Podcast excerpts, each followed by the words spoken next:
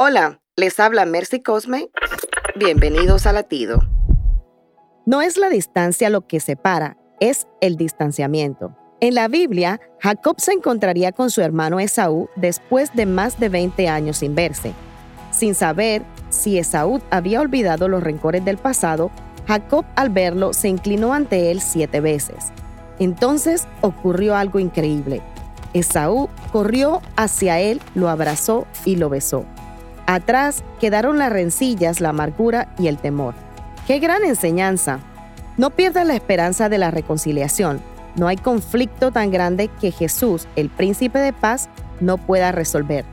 Pide que Él guíe tus pasos hacia la reconciliación y experimenta como Jacob el gozo de las relaciones transformadas. Para escuchar más latidos, visita salvationarmyradio.org.